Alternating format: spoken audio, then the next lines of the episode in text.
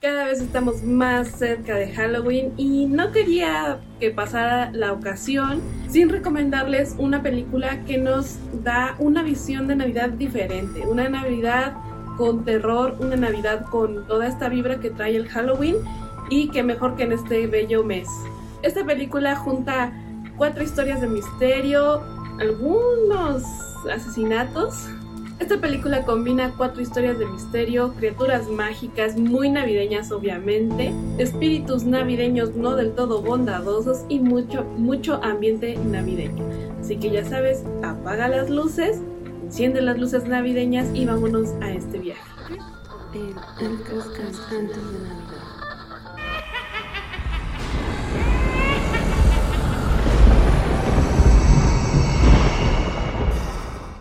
Christmas Horror Story es el título de esta película y es una película que se estrenó en el 2015. Es una película canadiense y no se estrenó en todos lados, o sea, no fue un estreno mundial, fue en algunos cines seleccionados, pero algo que tiene a su favor es que en redes sociales, al menos yo la vi en cortos en Facebook antes de que existiera TikTok, y ahí se mostraba una de las escenas finales que, spoiler, es Krampus contra Santa Claus. Seguramente ya lo vieron si son de estas personas que están buscando contenido navideño, porque fue de verdad muy, muy, muy famosa. Entonces, pues no es tan spoiler porque seguramente ya lo vieron, pero la cosa aquí es cómo se llega a eso. O sea, yo la verdad es que por esta escena no quería ver la película. Yo decía, pues va a ser muy fantasiosa, se va a burlar de la Navidad.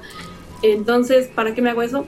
Pero ya viendo la película, viendo el contexto, es una gran escena del final, es la explicación me encanta. A eso vamos. En 99 minutos te cuentan cuatro historias.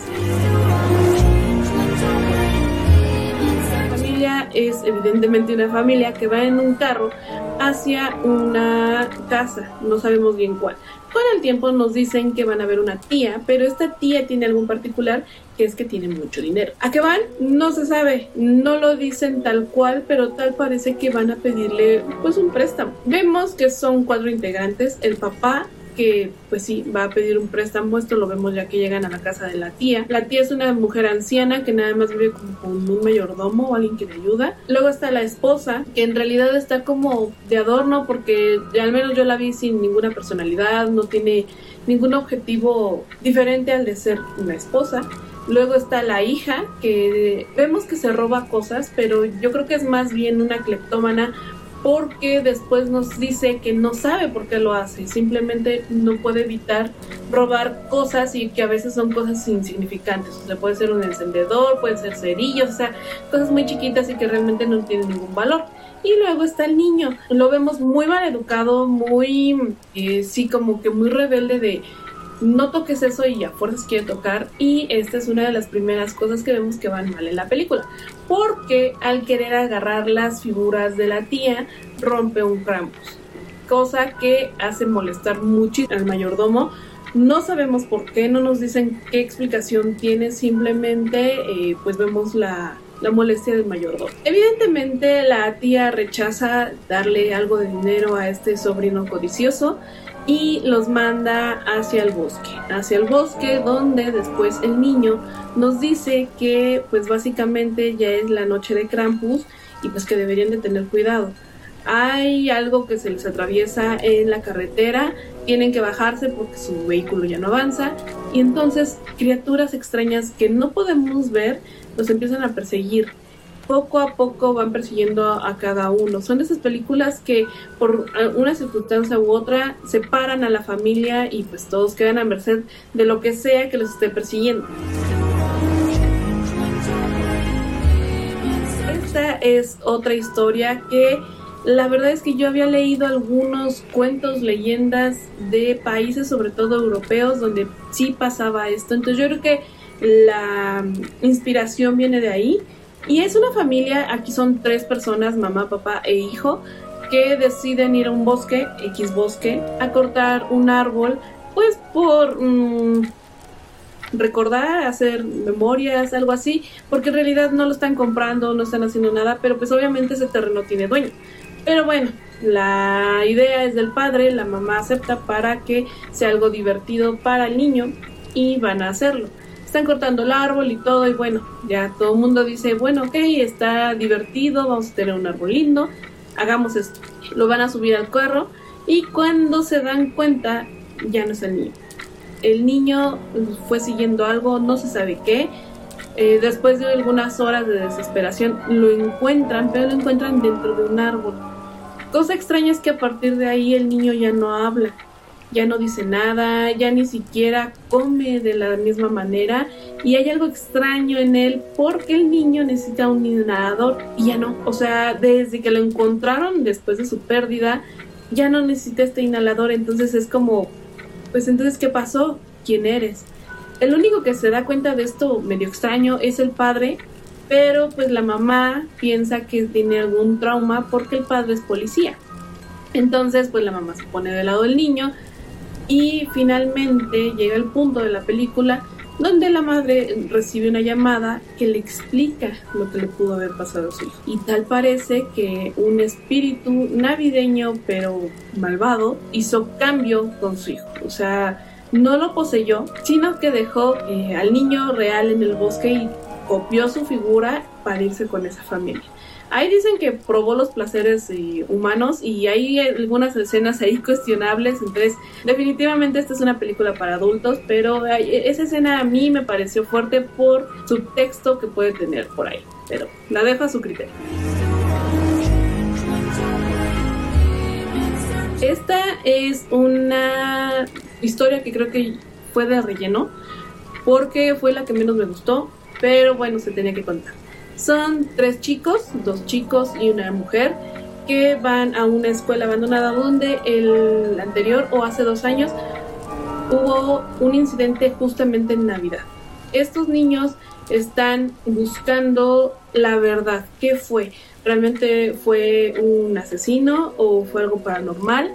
Porque esa escuela tiene muchas leyendas, muchos cuentos y no saben realmente qué pasó. Mientras van explorando se dan cuenta de que pues hay cosas raras y tal parece que ellos fueron llamados ahí porque resulta que tal vez no hubo un asesino como tal, sino que todo fue paranormal y pues con esto tienen más miedo de estar en el lugar.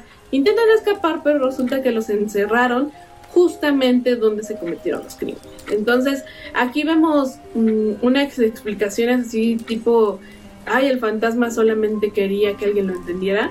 Entonces, eh, por eso a mí no me gustó como historia de terror, pero como historia navideña es como de, ah, pues sí, los fantasmas tienen que tener un poquito de bondad. La mejor, la mejor, la mejor historia de todas y permítanme decirlo, es la mejor historia que yo hubiera querido que fuera un corto en vez de estar en una película completa porque eh, la, la resolución tiene justamente lo que yo les he dicho en esta serie de videos que hago en octubre de que la Navidad sí tiene mucha bondad, sí tiene mucha magia, pero esa misma magia puede ser malvada y no nos damos cuenta de eso. Entonces, les cuento. En las primeras escenas vemos a Santa Claus, normal, haciendo su regalo, revisando la lista de niños buenos y niños malos, junto con su esposa y algunos duendes. Bueno, en realidad son elfos. Los elfos tienen diferentes tareas, algunos hacen papeleo, algunos reciben cartas, entonces cada uno tiene su propio nombre, su propio hasta traje. La cosa aquí es que mientras están trabajando, de repente cae uno como enfermo, como que se empieza a convulsionar y muere. Ustedes dirán, ¿qué tiene eso de extraño? Pues la gente muere. Pero los elfos no pueden morir, los elfos son inmortales. Esto alerta a Santa y alerta a todos los demás elfos y él dice, ok, tenemos que hacer algo, vamos a quedarnos tipo en cuarentena, vamos a parar labores ya dejan de lado la Navidad y dice, tengo que encontrar al responsable de esto. Alguien lo enfermó, alguien está acechando a mis elfos. Entonces toma su bastón, que si, si, se acuerdan del capítulo de eh, Yul o de... me parece que en Yul. les conté que en las antiguas representaciones de Santa Claus no se le ponía con un saco y su trineo, sino que traía como un bastón, como un báculo, como estas cosas que luego traen los papas. Y esta la empieza a afilar porque se está preparando para una pelea. ¿Qué pasa después? Que se están infectando estos duendes. O sea, no solo murió, sino que revivió y empezó a infectar duendes. Entonces vemos este tipo zombie, eh, elfo, le estoy diciendo duende, perdón, son elfos.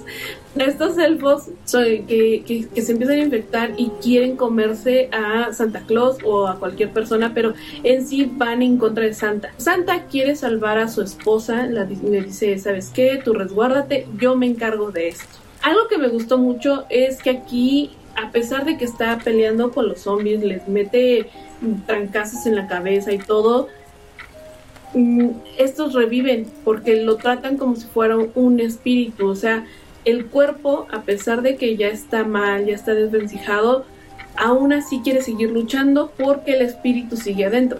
Entonces, eso me gustó muchísimo porque muchas veces en las películas de zombies todo el mundo dice clávale algo en el cerebro y ya, ahí queda. Entonces aquí no, aquí nos dicen que el espíritu es más fuerte que el cuerpo y esto me encanta este detallito Además de que Santa Claus usa casi todas las cosas que conocemos como navideñas, desde cartas, esferas, árboles, entonces se hace una pachanga total con adornos navideños. Pero ¿qué pasa después? Al final, o sea, vemos que está todo esto con los, con los elfos y, y acabando con uno a uno, o bueno, deteniéndolos, y finalmente llega con un último que, punto importante, le pone como una luz en la cara entonces lo deja medio ciego y cuando logra ver, ve que su esposa también se infectó.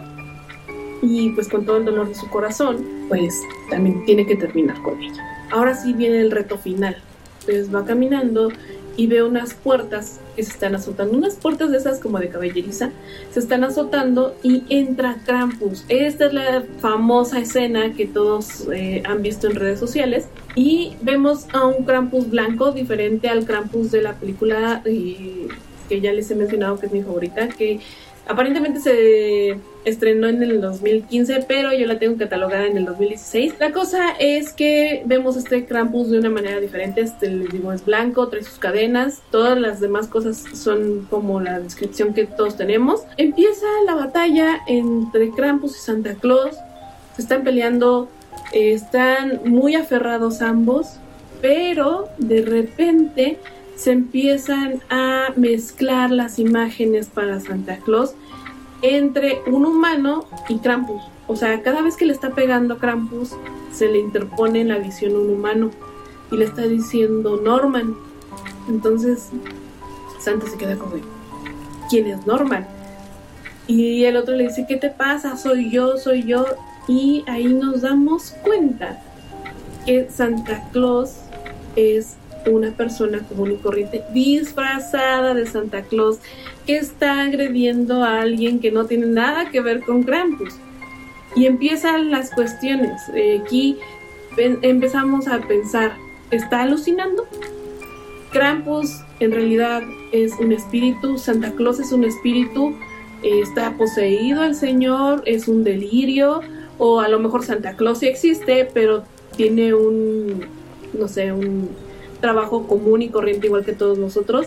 Esa es la cosa, que no sabemos, no sabemos si es un delirio o si es un espíritu. Conforme va pasando el final, llegamos a una escena post créditos que si me permiten decirlo es lo mejor, lo mejor y engloba una de las frases que me encanta porque insisto, es lo que yo les he estado diciendo en estos videos. Esta escena post créditos, pues que vemos a una persona que es un conductor de radio que está poniendo los últimos éxitos y las canciones más famosas navideñas. Pero este es el chicle, este es el chicle que está juntando a todos estos. Esta estación de radio aparece desde el inicio, nos está contando que es el día de Navidad, está bebiendo ponche el locutor y nos cuenta lo que pasó en la escuela donde fueron los muchachos, estos, los exploradores. También nos cuenta un poquito de la historia de Krampus que tendría algo que ver con esto de la familia que va a pedir el préstamo. finalmente nos dice que hay eh, un tipo de concurso en un centro comercial y que el reportero Norman va a ir a participar. Entonces, en algún momento trata de enlazarse, enlazarse con Norman, se da cuenta que no lo puede hacer y luego llegan los reportes policíacos que en ese caso pues no está el policía de la familia del árbol robado para dar el informe, sino que lo da otro y dice que algo está pasando en el centro comercial que no saben bien qué es, pero que aparentemente hay renes. Entonces sí, tal parece que eh, pues todo fue un delirio de este, este persona Norman que se cree Santa Cruz. Pero en la escena post créditos, que es lo que les digo que más me gusta, el locutor dice, eh, recibe una llamada y le dicen es que los policías deberían de tener mejor entrenamiento. Y esta persona, ya un poco alcoholizada por el ponche de huevo que se debe en Estados Unidos, le dice, ¿eso qué tendría que ver? ¿Cómo solucionaría nuestros problemas? Si es Navidad, o sea, así como hay cosas buenas, así como hay espíritus buenos, también hay espíritus malos. Todo mundo lo ignora, pero es posible. Y se conecta con otra de las frases que dice la tía de la familia, la que era rica. Le dice a, su nieta, tu padre tenía razón. El espíritu de la Navidad puede invadir a cualquiera. Pero también hay espíritus navideños que no son buenos. Entonces tú debes de elegir qué espíritu quieres que, esté dentro de ti. Si tú estás lleno de alegría, de ganas de compartir, ese es el espíritu que te va a llenar. Pero si tú tienes ira, rencor y quieres venganza, eso es lo que tú vas a traer. Me gusta esta forma de que dicen, ok, no, no toda la Navidad es bondad y mucho depende de lo que tú tengas dentro de ti. Entonces esta película tiene un poquito de todo, además de que tiene un repertorio musical muy cañón. Supongo yo que sí gastaron bastante en recursos para el copyright de las canciones.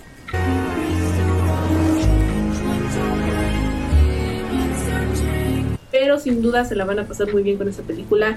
Es ideal para todas esas personas que no les gusta la Navidad mm, melosa porque parece que no hay final feliz, más que me parece que para una de las historias y pues todas las demás mal, mal, mal, o sea, es un desastre total, es un caos pero es justamente lo que ellos invitaron a, a, su vida. O sea, cuando te pones a analizar todas las historias, todos habían hecho algo malo. O sea, la familia venía con la codicia, con la mentira.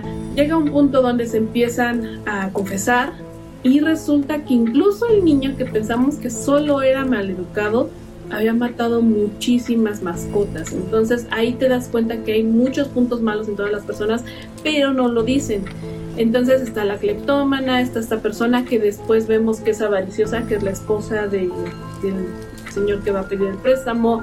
La señora pues mandó, la, la tía rica mandó a la calle aún sabiendo que había un peligro a ellas, a su propia familia. Los muchachos pues irrumpieron en un lugar que no debían solo para, solo para hacer una exploración urbana. Eh, la otra familia que va a robar el árbol pues está haciendo eso, un robo. Y ustedes dirán, a lo mejor el niño, el más chiquito, el que se perdió, pues él no tenía nada que ver. Pues no, pero estaba en un lugar que no debía de estar y por culpa de las personas que debían de proteger. Entonces todos habían hecho algo mal. Eh, tal parece que Norman, el que había sido poseído y que se creía Santa Claus, ya tenía algo extraño porque vemos en una escena así como que muy rápida, 5 segundos, que el locutor está diciendo que feliz Navidad, está muy contento y todo esto, y este le pone un cartel de Fuck Christmas, o sea, que se el diablo, la Navidad. Eh, no sé cuál sería la traducción tan, tan literal en español, pero más o menos así, o sea.